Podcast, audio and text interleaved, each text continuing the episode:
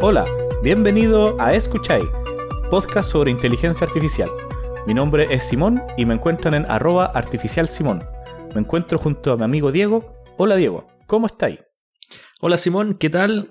Hola, un saludo a quienes nos escuchan en este episodio. Me encuentro bien, gracias. Mi Twitter es de Arenas C y nos encuentran en nuestro nuevo sitio web escuchay.com. Ahí pueden escuchar todos los episodios de Escuchay. Simón, cuéntanos de qué vamos a conversar este, en este episodio. Hoy día tenemos una sorpresa para todos nuestros escuchas. No tenemos el típico episodio donde hablamos de alguna tecnología de una forma muy formal como nos gusta transmitir a nosotros, sino que tenemos un episodio especial en el cual queremos estar un poco más distendidos, más relajados y hemos decidido hablar sobre eh, la inteligencia artificial en el cine. ¿Cómo va a ser la dinámica del episodio eh, de inteligencia artificial en el cine? Este episodio va a ser un poco, como te decía, más relajado, así, donde yo comentaré las películas que más me interesan a mí hablar. Tú harás lo mismo con tus eh, cinco películas o series que tengan inteligencia artificial que quieras compartir con nuestra audiencia. Simón, ¿te parece si comentamos cómo nos encontramos hoy día grabando este nuevo episodio? Y suponemos que la, gran mayoría de quienes nos escuchan están en las mismas condiciones. Claro, bueno, eh, por las circunstancias conocidas a todos por el coronavirus, estamos trabajando cada uno desde casa y cada uno con su propio micrófono, así que esperamos que eh, se escuche bien y eh, hacemos un llamado a toda la gente, por favor cuídense, sean responsables, cuídense a ustedes, cuiden a su familia también. Exactamente. Bueno, tenemos una selección de las mejores 10 películas. La elegimos por algún motivo en especial relacionado con inteligencia artificial que vamos a explicar al momento de recomendar estas películas. Antes de empezar, queremos advertir que vamos a hablar de películas, pero algunas de, estas, de estos casos vamos a tener que comentar cómo se desencadena o desenlaza la película. Así que están advertidos y esperamos que les guste mucho el episodio. Tú traes la primera película. La primera película que traigo es Odisea al Espacio 2001, que es una película de culto dirigida por Stanley Kubrick el año 68. ¿La viste o no? No la, no la he visto. La he escuchado, pero nunca la he visto. Y la música me gusta mucho. Es un clásico en, muchos sentidos. Y además de tener esta parte de la que vamos a comentar sobre inteligencia artificial, tiene algunos otros tipos de connotaciones filosóficas Así que va más allá de este robot que se toma el centro de la película, tiene otros puntos más, mucho más interesantes, pero eso se los vamos a dejar al espectador cuando la vea, que lo, vea por su lado. Eh, ¿Por qué la elegí? Esta película, una de las tramas que tiene, o la trama intermedia, se trata de una nave espacial donde va una tripulación y donde esta además cuenta con un, con un agente que es una inteligencia artificial que está dentro de la máquina, la cual controla toda la máquina. Ok, la, inteligencia artificial no es un robot, es parte de la nave. Claro, la forma que tiene de interactuar con el ambiente es que ella puede abrir las puertas, tiene cámaras, tiene sensores, tiene eh, parlantes por la cual se puede comunicar con la, con la gente, pero no es como un ente que va caminando dentro de la, de la nave. Él es parte de la nave. Lo que pasa en la, en la historia es que este robot está como de apoyo para los seres humanos, para que puedan llegar hasta, hasta la Tierra en este viaje espacial que están haciendo, pero ocurre que encuentran que ha habido uno o dos errores dentro de este robot que se creía, o de esta gente que se creía perfecto. Entonces tienen una conversación privada, que donde ellos, donde los humanos, los dos, los dos personajes, piensan que no, no lo está escuchando la, el, el HAL, pero él a través de las cámaras le lee los labios y se da cuenta que lo quieren desconectar.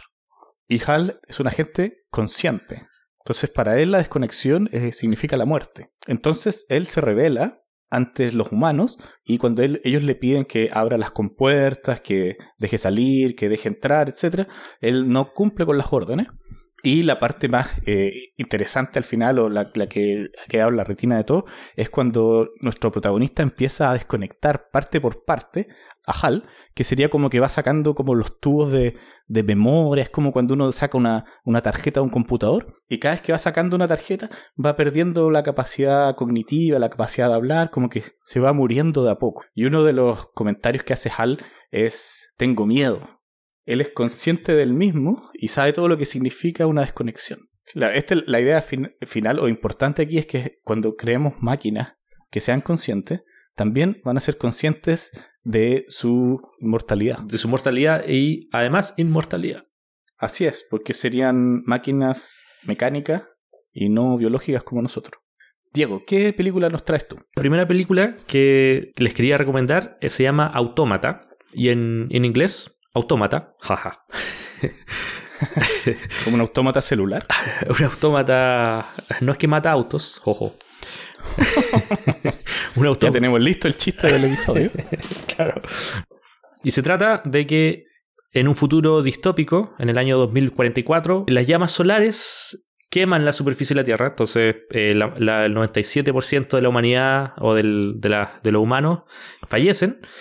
Y los humanos que, quemados quemados o, por, los, por el cataclismo que, que, esto conlleva, los humanos empiezan o construyen robots que se llaman pilgrims eh, o peregrinos que ayudan a las labores para mantener este 1% de la población o 3% de la población. Y los pilgrims tienen dos reglas principales. Una es que no pueden dañar otras formas de vida, no, no pueden dañar a los humanos, que es muy importante. La segunda es que no se pueden reparar ni modificar o mejorar a ellos mismos. Y bueno, estos robots son sirvientes, son ayudantes, y la película empieza con un robot autorreparándose. Y eso causa el revuelo. Entonces eh, le piden a este a Antonio Banderas que el Jack investigar por qué, si dentro de las reglas ellos no se pueden autorreparar. Entonces si es que hay una entidad, otro robot o un humano que lo está ayudando a autorrepararse. Y ahí empieza la película. La película no es de acción, eh, pero sí es de suspenso.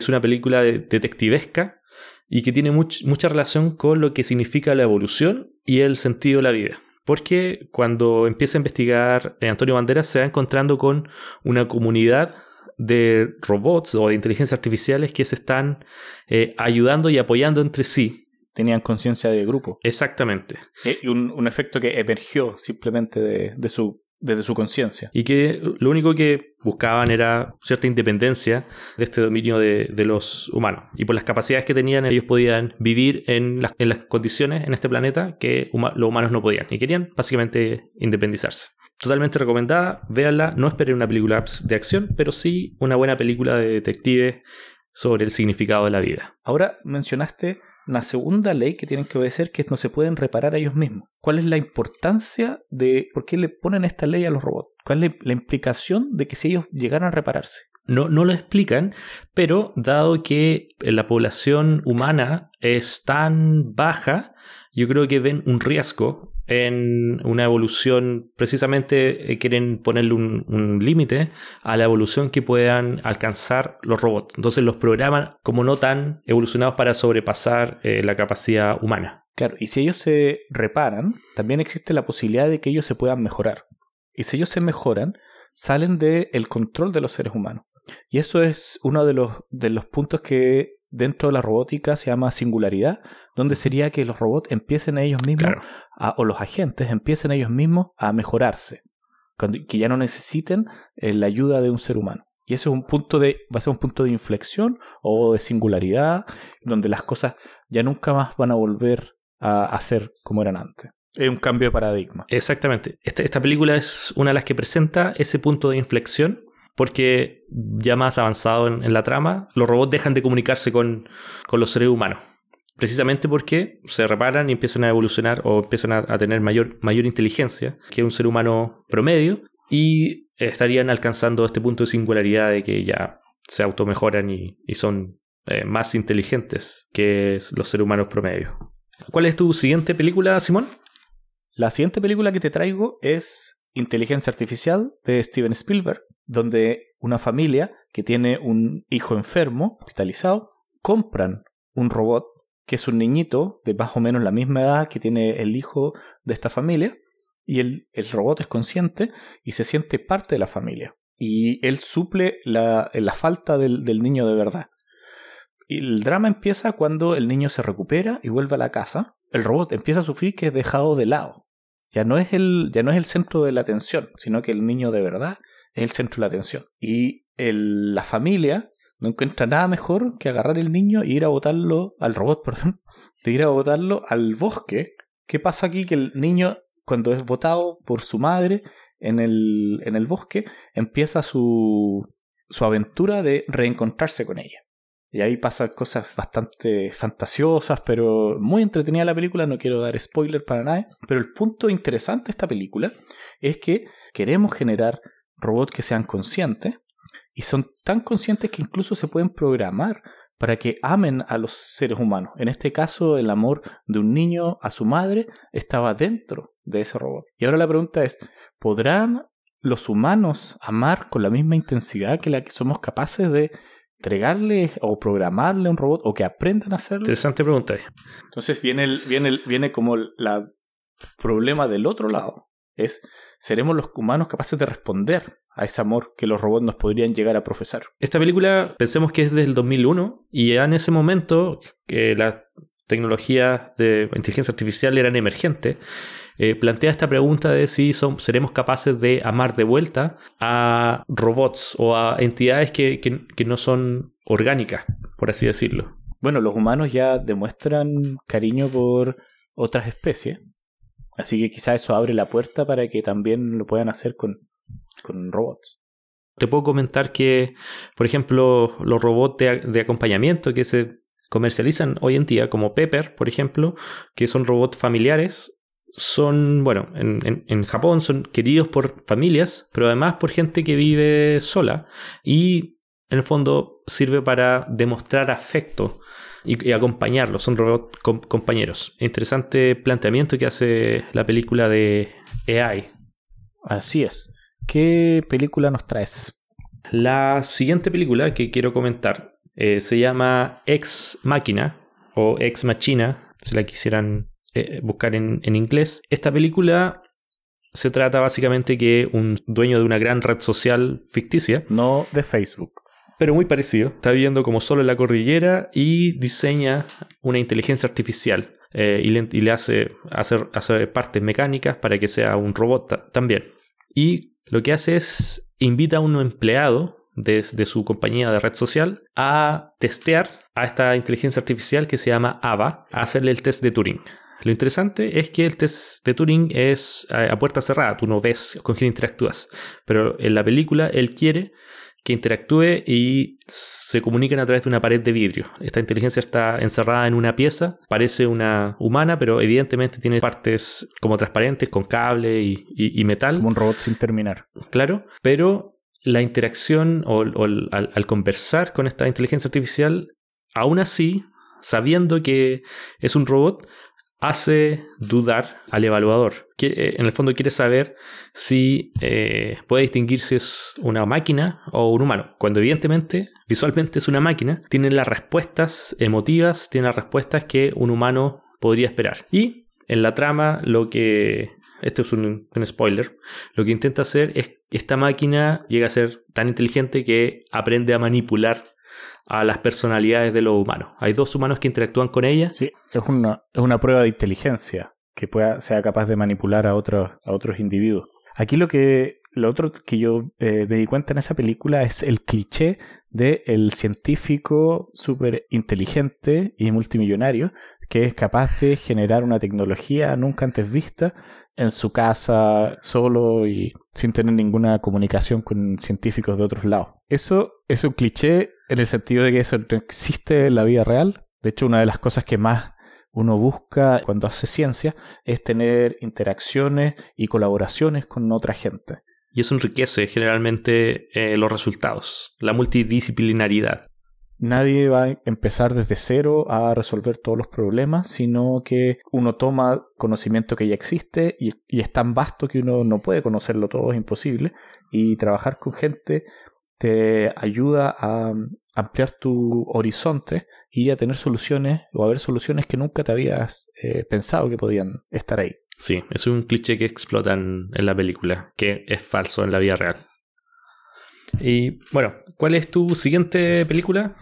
La siguiente película es Blade Runner, la cual ocurre en un futuro distópico donde existen robots llamados replicantes que han sido construidos para que ayuden a los seres humanos en trabajos fuera de la Tierra y estos robots son conscientes, pero son creados con una vida, una vida fecha de caducidad, donde ellos viven ciertos años y después son desconectados. Pero estos robots, al ser conscientes, tienen el mismo problema que tiene nuestro amigo Hal, que sabe que la desconexión significa la muerte para ellos. Entonces lo que hacen es viajar a la Tierra a tratar de enfrentar a su creador para pedirle que les solucione su problema de la mortalidad. Y en nuestro protagonista es un detective el cual tiene que buscar, tiene que hacerle un test a los robots para ver si es que ellos, si sus respuestas son coherentes con la cultura humana y puedan saber si es que las preguntas sobre su pasado son de verdad tienen sentido o son inyectadas o han sido imaginadas por estos robots y pierden el sentido de la, de la realidad. Ahora, dentro de lo, de lo que pasa ahí en la serie es que uno de los robots tiene implantes de otro ser humano. Entonces sus, recuerdos son perfectos, son todos, todos tienen sentido. Uno de los puntos de inflexión en la película es cuando este, este replicante se da cuenta que es un replicante y no es un ser humano, que lo había pensado por todo el tiempo que estuvo conectado, digamos. Una de las partes importantes de esta película es al final que se, se enfrenta nuestro protagonista con uno de los replicantes y este replicante eh, se le está acabando el tiempo, ya se va a morir y tiene un, eh, un, discurso sobre la fragilidad de la vida y de qué es lo que pasa con las memorias que él recolectó durante su tiempo de, digamos, entre comillas, vivo.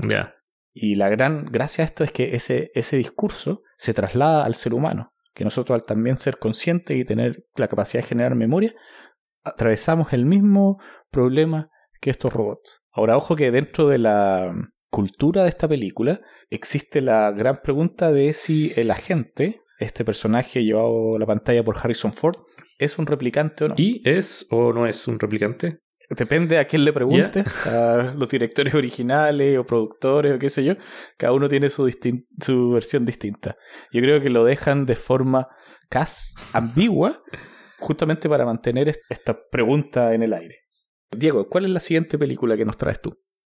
La siguiente película se llama Transcendence. Se trata de un, investigador en temas de la mente y básicamente quieren hacer un computador sintiente. Porque sabemos que actualmente los computadores pueden ser muy buenos en tareas específicas, pero no son capaces o aún no, son capaces de mostrar emociones o, o, sentir, tener una inteligencia artificial general. Al principio de la película está dando una charla y este investigador eh, es, le disparan uno de estos grupos que están en contra del avance de la inteligencia artificial y tecnología en general. Y el equipo decide traspasar la mente de este investigador a la infraestructura que ellos ya tenían disponible, un, data center gigante con, donde podían recibir la mente eh, de este investigador. Y el experimento es exitoso, se traspasa la mente de, este investigador a un supercomputador y se vuelve súper poderoso. Este supercomputador conectado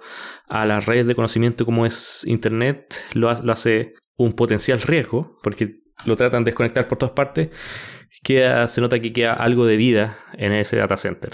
Eh, y lo único que, bueno, quería este, este personaje principal, que es Johnny Depp, era proteger a los, a los seres queridos con los que trabajaba. O sea, él logró subir su mente a un sistema computacional. ¿Cuál es la siguiente película eh, y por qué te, te gustó, Simón? De hecho, la siguiente película es mi película favorita, donde hay un protagonista que es basado en inteligencia artificial. La película se llama Her o Ella. Se trata de que un, nuestro protagonista, un ser humano, un hombre, compra los... Hay una tecnología que tú puedes comprar como cuando compras un sistema operativo para tu computador, qué sé yo, un programa, una aplicación, que tú la instalas, igual que instala otro software, pero esto es un compañero virtual, sería una forma de decirlo en términos actuales, ¿no? Donde tú echas a andar esta aplicación y tú pones algunos datos sobre cómo te gustaría que fuera tu, compañero o compañera virtual. Le puedes poner un nombre, puedes elegir el sexo, qué sé yo, y empiezas a interactuar con este agente. Ahora, este es un agente y no un robot porque vive dentro de un computador, vive en la nube, vive en la internet, pero no tiene brazos, no tiene ningún tipo de motor para interactuar con el ambiente. No tiene un cuerpo. No tiene un cuerpo. y de mente o de, conciencia es muy avanzada y logra generar un, un lazo con nuestro protagonista. Ahora esta conciencia o esta gente es mucho más poderoso de las capacidades que tiene un ser humano de relacionarse con otros agentes, otras personas, y en paralelo tiene esta relación con nuestro protagonista, pero tiene cientos o miles de relaciones con otros, otros seres humanos. Y entre estas formas paralelas y entre estos otros agentes que están, que existen también, deciden entre todos ellos que ya no necesitan a los seres humanos, que ellos quieren avanzar, evolucionar más allá de lo que son y deciden dejarlos atrás a lo humano y queda nuestro protagonista con el corazón roto porque se le fue su, su amor, que él está enamorado de, de, este agente. Ahora, uno de los puntos interesantes de esta película es que trata sobre el embodiment o el tener un cuerpo para poder eh, estar presente en el, en el ambiente, donde existen muchas, un par de teorías que dicen que para nosotros poder generar un robot que sea capaz de funcionar en un nivel parecido a un ser humano, es requerimiento el tener un cuerpo, que la conciencia y la mente van de la mano de un cuerpo. Ya. Lo otro, cuando vi la película, también me llamó la atención que no tenían para qué irse los agentes, podían haber dejado una copia de ellos y, seguían para adelante. Porque todo esto es ciencia ficción, así que uno no sabe realmente cómo funciona, pero en la actualidad, si tú tienes un modelo que evoluciona, puedes haber hecho una copia con el modelo sin haberlo entrenado. ¿Y estos agentes tenían comunicación entre ellos? Mira, lo que, lo que me acuerdo es que entre ellos deciden en conjunto el dejar atrás a la raza humana. Y cuando nuestro protagonista pierde a su, a su agente, después él tiene una amiga que la va a ver y la amiga está igual de triste con el corazón roto porque su agente también se había ido. ¿Cuál es tu siguiente película, Diego? Mi siguiente película es Avengers, la era de Ultron. La trama de esta película es que los personajes de superhéroes eh, descubren algo que parece una inteligencia artificial, pero viene de otro planeta. Así que no sé cómo podríamos llamarlo. Claro, es como medio raro que una inteligencia artificial no sea generada por humanos. Porque podría ser como que en otros planetas existan eh, seres hechos de metal. Y que acá para nosotros puede parecer una inteligencia artificial o robots, pero para son naturales de ese otro planeta. Bueno, el, el tema es que se encuentran con este aparato, este dispositivo luminoso, que parece una inteligencia artificial, que se comporta como una inteligencia artificial. Tony Stark, que es uno de los más inteligentes junto con Hulk, quieren pasarle un plan estratégico a esta inteligencia artificial de proteger al planeta. Y bueno, se, produce un pequeño debate ético de si pasarlo o no pasarle este plan a la inteligencia artificial para poder, implementarlo. La, hipótesis es, tenemos esta superinteligencia, le pasamos este plan, estamos salvados de por vida porque vamos a poder implementar todas las medidas para protegernos de la próxima eh, próximo ataque eh, desde otros planetas. Al final lo hacen a escondidas, le pasan el plan secreto o el plan maestro de protección de la Tierra y esta inteligencia artificial lo asimila y básicamente deduce, llega a la conclusión de que para poder salvar al planeta tiene que eliminar a los seres humanos. Porque los seres humanos representan un riesgo y han representado constantemente un riesgo para el planeta y su nuevo objetivo para salvar al planeta es eliminar a los seres, a los seres humanos. Entonces estos superhéroes se ven enfrentados a esta inteligencia artificial durante la película y es tratar de evitar que, por un lado, extermine a los seres humanos y por, por otro, que siga creciendo y, y automejorándose, como es el, el, riesgo que hemos conversado en otras películas. Es bastante eh, interesante del planteamiento eh, y de la conclusión a la que llega. la idea de que el ser humano es la plaga, es el que hace mal al planeta, también existe en The Matrix, donde el agente Smith le cuenta cómo él ve a los humanos al, a Morfeo. Y él le explica que él ve a los humanos como un virus, porque él dice que los humanos están en, en un área y agotan todos los recursos de esa área y se reproducen hasta agotar toda la, energía que hay ahí. Y lo que hace el ser humano es moverse al siguiente lugar y volver a utilizar todos los, productos, todas las materias primas que existen en ese lugar. Hasta terminar de, desabastecer el sistema completamente. Muy baja conciencia de sustentabilidad, de mantener los recursos a, través del tiempo para las próximas generaciones. Así es. Así que Avengers es interesante. Hay una segunda inteligencia artificial que también es, es interesante de ver en Avengers, que es Vision, que es el eh, que en el fondo hay una pelea entre dos inteligencias artificiales cuando Ultron trata de mejorarse e intenta absorber a, Jarvis, que es la inteligencia artificial de, propia de Tony Stark, como el asistente, y este se esconde. Como el Siri de, como el Siri, exactamente, como el Siri que además maneja recursos y, tiene interacciones con, eh, con Tony Stark, pero Jarvis se esconde en un programa en, internet y Ultron lo piensa que desaparece y, se va. Y después Jarvis reaparece. O sea, tuvo un comportamiento emergente. Se dio cuenta que no podía ganarle a esta inteligencia artificial superior y se esconde. Y luego reaparece. Y además finalmente se convierte en Vision, que es otro superhéroe del universo Marvel. Esa es la, película eh, Avengers. ¿Cuál es tu quinta y última película, Simón? Mi última y quinta película es una que quizás la mayoría de nosotros no la asocia con inteligencia artificial, pero por una escena que hay en esta película se ha tomado el nombre de esta película para hablar sobre una acción o un paradigma dentro de la robótica, el cual es el paradigma de Oz, basado en la película de El Mago de Oz. Este paradigma es la idea es que se presenta un robot a un, a un sujeto de estudio o el, o el, sujeto está estudiando el robot y se le presenta como si fuera autónomo, que el robot está realmente tomando las decisiones de todo lo que hace, de todo lo que dice, de forma autónoma. Pero en realidad hay un humano detrás del robot respondiendo por él. Entonces este robot no es un robot autónomo, sino que es básicamente un títere. Ahora, este tipo de demostraciones se hacen para poder estudiar la interacción entre entre personas y robots. Ese es como el lado positivo de esto, de poder ver cómo la gente reacciona cuando un robot es, muy, muy agudo, tiene respuestas muy inteligentes, es intuitivo, todo lo que, lo que un ser humano sabemos cómo interactuamos. Ahora, el lado negativo de esto es que se utiliza este paradigma del mago de Oz como método de presentar una tecnología que todavía no tenemos, que todavía nadie ha desarrollado. Y mostrar como que eh, existe un robot que es capaz de conversar con un ser humano, tener contexto de cualquier tipo de, conversación, responder correctamente.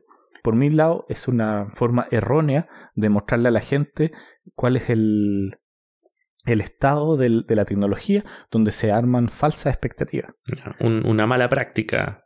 De todas maneras. Por ejemplo, la robot Sofía, que de la cual hablamos en nuestro capítulo de robótica, es un robot que se ha vendido o se ha presentado como si fuera un robot que es capaz de tener una conversación con una persona de variados temas. Y cuando se presenta esta tecnología en las redes sociales, en los diarios, en la televisión, nunca se dice que esto está bajo el paradigma de mago de Oz o que realmente el que está contestando es una persona y solo, lo que está haciendo el robot es mover unas articulaciones y generando un, un sonido a través de un parlante o una voz sintética. Y esto hace que la gente tenga, por un lado, tenga miedo porque se le presenta como si más ni más, eh, aquí está esta tecnología, ya es capaz de, miras, de tener estas conversaciones, de qué más será capaz. Y no se ha dado el, espacio para decir, mira, estamos, estamos avanzando en la tecnología, sabemos que puede hacer esto, y no se ha tenido esta conversación que hay que tener entre la gente que hace inteligencia artificial, junto con los filósofos, junto con, la, eh, con los sociólogos, junto con los políticos,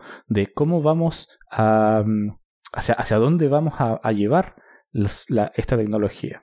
qué, cosas vamos a permitir hacer, cuáles no. Entonces es una forma de desinformar que yo no estoy de acuerdo con, con ella. Y Diego, ¿cuál es tu última película o serie que nos quieres recomendar? Mi última selección me voy a tomar la libertad de recomendar una serie que sí contiene mucho de inteligencia artificial y mucho de machine learning. La serie se llama Person of Interest o Persona de Interés y básicamente se trata de un programador, un, tipo que sabe hacer modelos de Machine Learning muy bien, un experto, que construye esta máquina que predice los nombres de personas que van a estar involucradas en, van a ser víctimas o van a ser los criminales de un acto criminal. Cosas que no se dan por accidente, sino que son premeditadas. Y eh, la máquina se alimenta con audios, videos, las cámaras de, vigilancia, puede leer todos los emails y documentos accesibles dentro de computadores de las personas. Y procesando todos estos datos puede predecir esto con un día o varios días de anticipación, qué personas van a estar involucradas en un acto criminal pero no es capaz de, predecir si es víctima o el criminal. El gobierno tiene esta máquina, pero se, preocupa solo por los eh, actos masivos, esto, los eventos que involucran a muchas personas premeditados, y no se preocupa por los eventos de una sola persona.